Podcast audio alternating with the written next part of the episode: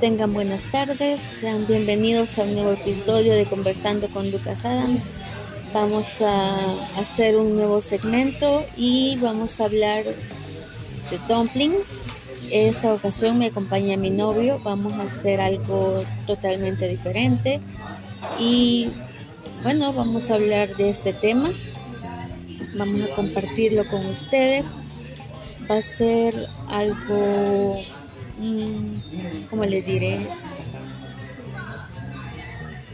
uh, de tú a tú, um, one on one. Él pregunta, yo respondo y veamos qué tal nos va. Vamos a ver. Vamos a hacer un repaso, más que todo porque no me recuerdo mucho. Así que él me va a tener que ayudar porque ya sabe que tengo mala memoria. Y veamos. Gracias. Mm, y dice. Ah, este es de Julie Murphy. He perdido mucho tiempo en mi vida. He pensado demasiado en lo que dirá la gente o en lo que pensarán. Y a veces es por cosas tontas como ir al supermercado o a la oficina de correos. Pero ha habido veces en las que realmente me he impedido hacer algo especial. Todo porque tenía miedo de que alguien me mirara y decidiera que no era lo bastante buena. Pero no tienes por qué preocuparte por esas tonterías. Yo perdí todo ese tiempo para que tú no tengas que hacerlo. ¿Qué podemos tomar de esto? ¿Qué podemos aprender? ¿Qué podemos aprender? Conclusiones. Veamos. Normalmente la gente cuando ve algo o está calificada para hacer algo, llega a ciertas personas o a algún evento en la cual les impide eh, o les da miedo hacer como buscar el potencial de las personas. Te doy un ejemplo el mío. En mi trabajo, me, esto bueno, sigo estudiando, ¿verdad? Ingeniería industrial, eh, con énfasis en análisis y datos. En mi trabajo, lo que yo hacía, digo hacía porque ya es lo que ya, porque ya no lo hago, es acerca del análisis de, de inventario, de stocks mínimos y máximos. Y al principio me costaba, pero al final, bueno, por el tiempo he logrado hacer las cosas, he logrado saber qué movimientos hay que hacer, qué máximo y mínimo de cada stop. Resulta de que, como dice, ¿verdad? Que, que, ha habido veces en las que realmente se me ha impedido o ha impedido hacer algo más especial por tener que alguien me mirara y decidiera que no era lo bastante buena. Que le digo, llegaron las dueñas de la empresa y me quitaron ese, ese puesto. Ese puesto. Y se la dieron a una persona, o personas, se la dieron a personas que no están calificados o no estaban calificadas. No soy para de eso de que andan juzgando a la gente, pero llegado, o sea, he sentido, ¿verdad? Que, que alguien me estaba mirando y esta persona me dijera, mira, vamos a poner estas personas porque me caen bien, vos no o incluso me dijeron un día de recursos humanos, es que a usted lo habíamos considerado para estar en la área donde se me cambiaron esas, asignaciones. Pero llega mi jefe inmediato y me dice, y le dijo, porque yo no estaba, que yo no era capaz. Entonces se cumplió lo mismo que dice acá, alguien decidió que no eras lo bastante bueno. Exacto, o sea, yo sentí que como que eso fue una puñalada, como que alguien me pegara abajo. Y todavía lo siento. Al final va a haber personas que no te van a ver tu potencial, no va a ver lo que sos capaz. Y de estos tipos de personas incluso te puedes llegar a enfermar, te puedes llegar a, a deprimirte, a dar un estrés, como dice el estrés laboral. Ya en una empresa ya no te vas a sentir tranquilo, no te vas a sentir bien Y lo que queda a veces es hablar con la persona encargada de, de todo, que es recursos humanos o cualquier otra persona, y decirle, mire, yo me siento mal, no siento que estoy dando lo, o sea, no es que estés dando lo mejor de ti, es que no siento esa motivación para hacer mi trabajo bien. Y que una persona te diga que sos malo y viniendo de tu jefe, eso te mata. Sí, porque por ejemplo en, en mi trabajo, y yo siempre les he comentado a los oyentes que en mi trabajo tengo el problema con mi jefa. Bueno, ahorita mis jefas eh, me están tratando de dramática por mi condición de, de la discapacidad que yo poseo. Pero es diferente tu condición a la mía, ¿verdad? Porque ellas se burlan de mí. Porque a mí, por ejemplo, mi, mi cerebro no trabaja como el tuyo ni como el de ellas. Mi cerebro trabaja quizás al 75% de lo que el de ustedes trabajan. Aunque para mi mamá diga que no. Mi cerebro, según mi doctor, está trabajando la mitad de mi cerebro trabaja el 50% normal, el otro parte trabaja el 25% porque ya removieron una parte, entonces en total trabaja el 75% mi cerebro. Y con esto de que estoy tomando llamadas o que estoy haciendo más cosas, estamos haciéndole de cuentas suponiendo trabajo el 75%. Entonces, todas las cosas que yo le acumulo, el estrés eh, que llevo a los chicos a los entrenamientos, que tengo que hacer una cosa por aquí, que tengo que andar por allá, le estoy acumulando cosas. De repente se me inflama el cerebro. Entonces, pues a mí se me complica más la situación y me tratan de dramática, de loca, nerviosa, histérica, qué sé yo. Pero como nadie está en tus zapatos, no te pueden, como te digo, después te están diciendo que, bueno, no sabría explicarte la forma en cómo te juzgan porque es bien diferente. Igual en la universidad, que ya no puedo continuar con mi carrera relaciones internacionales, por lo mismo que siempre el cerebro, porque el don cerebro no te está trabajando como yo quisiera que trabajara. Entonces, así en muchos casos, claro que uno no justifica la otro, pero las personas no ven lo mucho que uno se está esforzando, solo ven la parte mala. Normalmente lo, eh, la persona o el ser humano mira lo malo. Un día, bueno, estaba viendo, ¿verdad? Que incluso, bueno, vayamos lo más sencillo. Todos vemos, o la humanidad siempre ve lo malo y no ve lo bueno de las personas. Eh, lo ves en series, en películas, en animes, en todos lados. Tratan de ver mal la, a la humanidad hay un himno que se llama, bueno, de la iglesia de nosotros, que se llama Por la belleza terrenal. Y ese himno habla más que todo de la belleza que tiene la tierra, pero nos da a entender la belleza que tiene la humanidad si se llegase a comprender por un poco, a comprender las necesidades de las personas.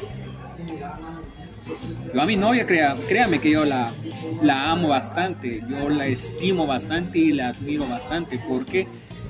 Porque a pesar de todas las cosas que ella ha pasado o tiene, ¿verdad? Ella está luchando, ella está esforzándose. Aunque la gente hable basura, carburos y todos desechos tóxicos que hablen de la boca de la gente, pero ella está esforzándose. Y eso a mí me llena de, valentía de ella. Es decir, es, puchica, ella es una persona que a pesar de que ha pasado por dos cirugías, casi se nos va, y que todavía está ahí caminando, ¿verdad? Pero ahí va, ahí va caminando. Y no quizás las personas no lo ven, pero no, no va a haber un día en la cual las personas van a comprender o se van a poner en el zapato de uno, no importando que tenga discapacidad o no. Todos sufrimos de, de discriminación, ya sea porque somos bajitos, porque somos chiquitos, gorditos, flacos, eh, seamos, eh, sean gays, sean bisexuales, transexuales, todos somos iguales ante la vista de Dios, todos. Todos debemos respeto, todos debemos de saber de que nosotros podemos alcanzar un potencial más grande de lo que tenemos aquí. Algo que me ha gustado es que dice que las mentes brillantes no salieron de, de una estrella, eh, de una estrella, ¿verdad? Como dicen, el Big Bang y todo. Eh, Steven Jobs no fue a la universidad y fundó una de las grandes compañías de, tecnología. ¿Y por qué nosotros no podemos hacer igual que, él, que ellos? Tenemos el potencial, tenemos el don, porque el Señor nos ha dado dones igual que el don de la, la, parábola de los talentos, el Señor nos ha dado talentos, pero ¿cómo estamos nosotros ocupando nuestros talentos? Entonces, al igual, ¿verdad? Que, que como he estado comentando anteriormente, que nos ven, me miran de menos, ¿verdad? En mi trabajo, y se ha dejado una persona que no pueden hacer el trabajo, pero al final eso no me desmotiva, sino de que, que siempre va a haber oposición en todas las cosas. Va a haber cosas buenas, pero también va a haber cosas malas. Entonces al final estás tratando de ser positivo, aunque no querrás, Mario. Sí, porque como dice, ¿verdad? Nadie me va a quitar la bendición, no nadie me va a quitar la alegría. Porque si me quitan la alegría me vuelvo depresivo, me vuelvo ansioso y ahí viene lo que dicen las enfermedades. Y vas a terminar igual que yo tomando antidepresivos tomando pastillitas de la felicidad, las happy pills, que yo sí estoy tomando. Pero algo que, que tengo y que cuando me pasa eso, siempre todo lo que has dicho, todo lo que decís, ¿verdad? Eso me motiva a mí a seguir adelante. Porque al final yo soy la que te termina motivando, aunque termino yo enojada, así medio emputada. Sí, porque a veces me decís, mira, ¿Y por qué te enojas? ¿Y por qué te sentís mal? No le hagas caso a la gente. Y es lo que me dice. Y yo como, sí, yo sé, y entonces me, me caigo a veces en una depresión. Y ella me dice, no, no te rindas, vos sos inteligente, no sé, y de todo. Bueno, y ahí me levanto, me lavo la cara, respiro fondo. le voy a contar cómo está la situación. Él y yo nos conocemos desde que tenemos más o menos 12 años, más o menos haciendo un cálculo. Y tenemos ya nuestro tiempo de estar saliendo juntos. Pero el chiste está que cada vez que él se deprime, yo no soy de las personas más románticas que puede haber. De hecho, el romántico es él. Yo no soy romántica para nada. Creo que es raro que él me escuche decirle mi amor, mira, mi vida, cosas así lo, quizás cuando me escucha algo así es porque debo estar yo agonizando para morirme o debo estar dando mis últimas palabras. Pero él sabe que siempre lo voy a apoyar, que voy a ser la última persona que quizás lo va a dejar en la tierra ahí caer. Eso sí, él tiene por seguro eso, que yo no lo voy a dejar perder pero algo que sí, sí, siempre me va a enojar es que a él lo hagan sentir de menos. Eso sí me va a enojar. Y siempre le voy a defender. Entonces, las veces que ha pasado eso, soy la primera en decirle, siempre soy como, a la gran puta. Mira Mario, por la gran puta levántate esos ánimos. Y cuando él intenta hacer eso conmigo, a él no le sale. Entonces, esto es lo chistoso que tenemos nosotros. Porque yo sí lo motivo, pero él cuando intenta motivarme, no le sale, se le queda aplastado el pastel, no le sube la levadura. Pero así somos los dos. Entonces es una relación bien... Mm, no sé, somos únicos. Somos únicos en la especie. Sí, nos llevamos bastante bien. La verdad es que la química ha salido bastante bien ahorita. Entonces, hacemos lo que podemos con lo que tenemos. Eh, sí, sí, la verdad es que sí. Compartimos, eh, la verdad, muchas cosas bonitas, hemos compartido muchas cosas bien difíciles, cosas malas. Estamos superando otras que, que pues esta enfermedad que me ha pasado a mí,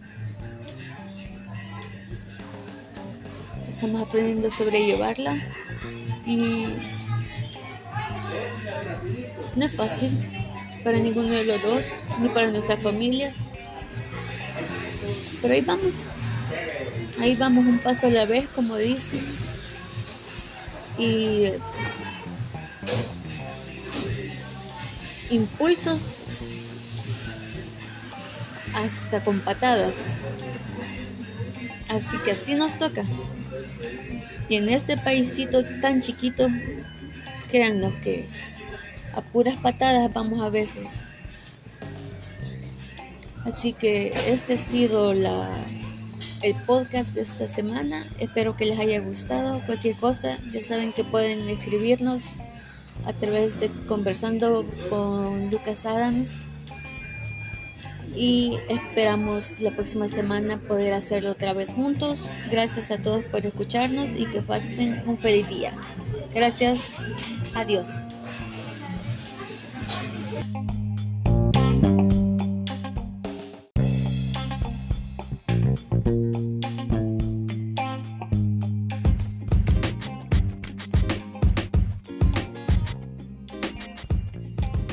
Bueno, como parte de la cuarta temporada,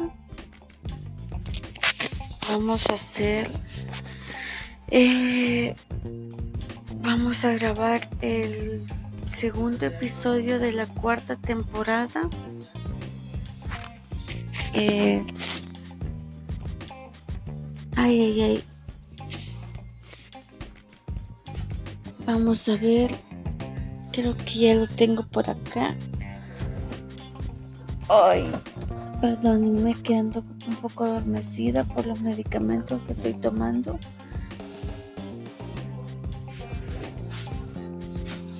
Me están dando quepra y me siento bastante eh, adormitada.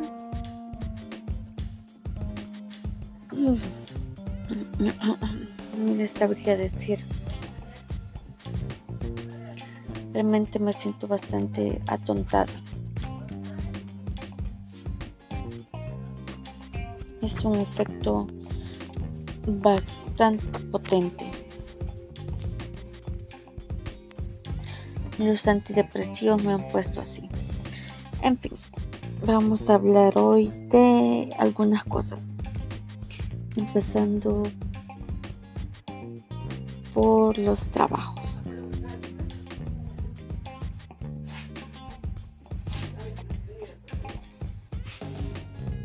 Eh, como continuación de los trabajos que hablábamos con mi novio la semana esta semana les mm, lo siento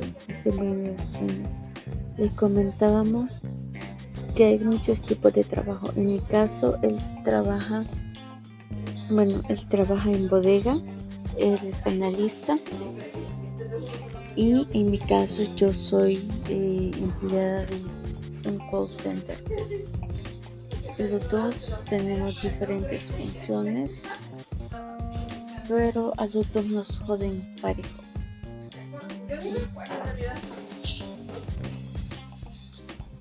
Ahorita está mi mamá y mi hermano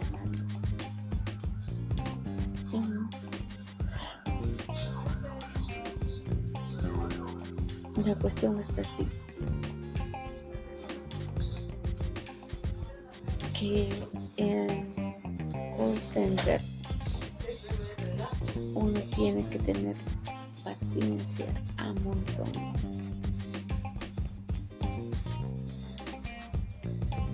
Porque tiene que estar atendiendo a la persona, ya sea que esta sea latina, norteamericana, afro, filipina, china, o de la etnia, raza que sea. Usualmente las personas que prefiero tratar son canadienses o británicas porque ellas nunca pierden la compostura, son muy educadas.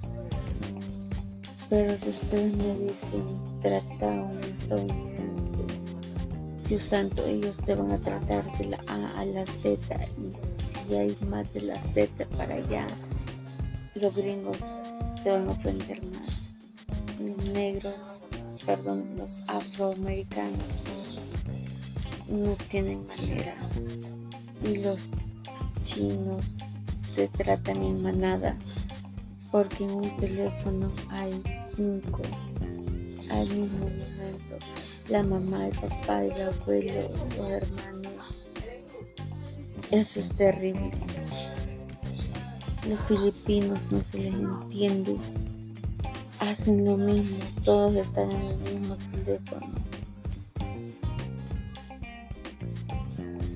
Es un relajo porque habla uno, habla el otro y así. Los latinos mezclan el español con el spanglish. Y es un relajo.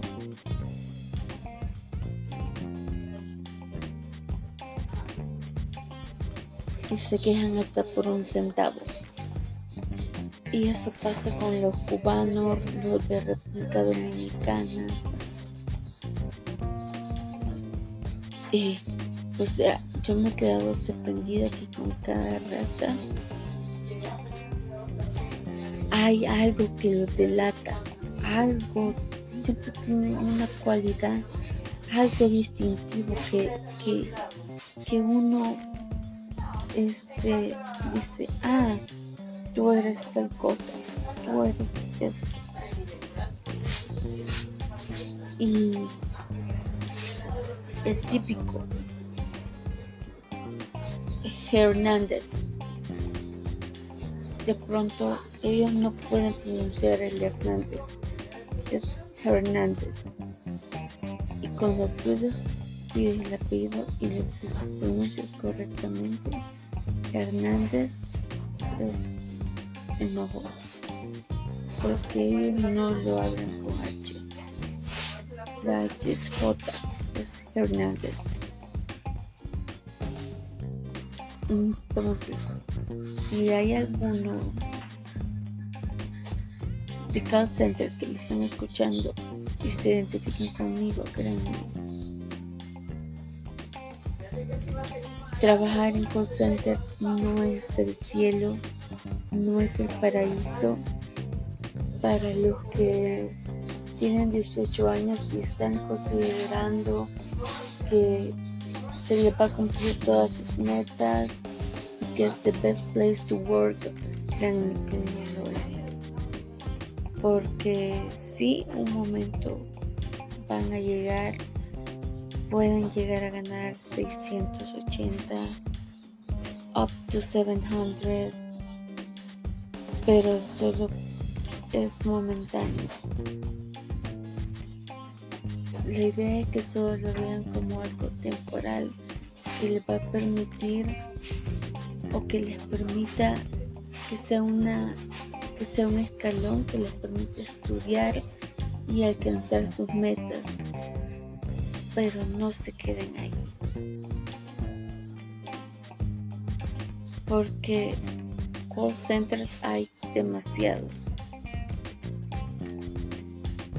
Y la idea es no quedarse ahí.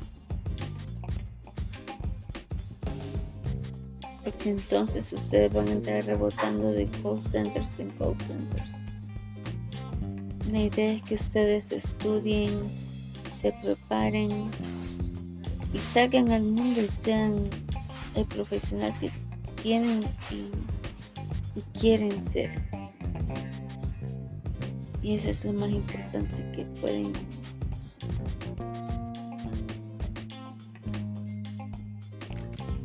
alcanzar. Ese es mi consejo. Así que por favor no hagan de, un call center su carrera.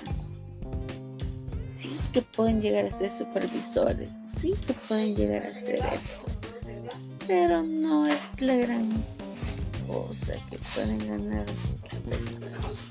Pero que son 50 dólares más. ¿Qué es eso? ¿Qué, qué, qué, qué, qué, qué les beneficia?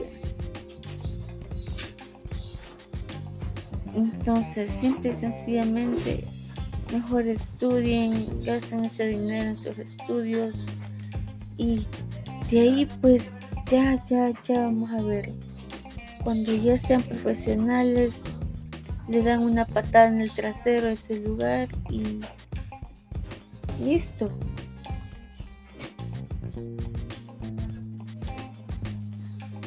Dicen, bueno, gracias, muy amables, me ayudaron. Voy a hacer ahora lo que yo quiera con mi vida, voy a ser mi propia jefa, mis horarios, mi tiempo, mi dinero. Y hasta aquí llegamos.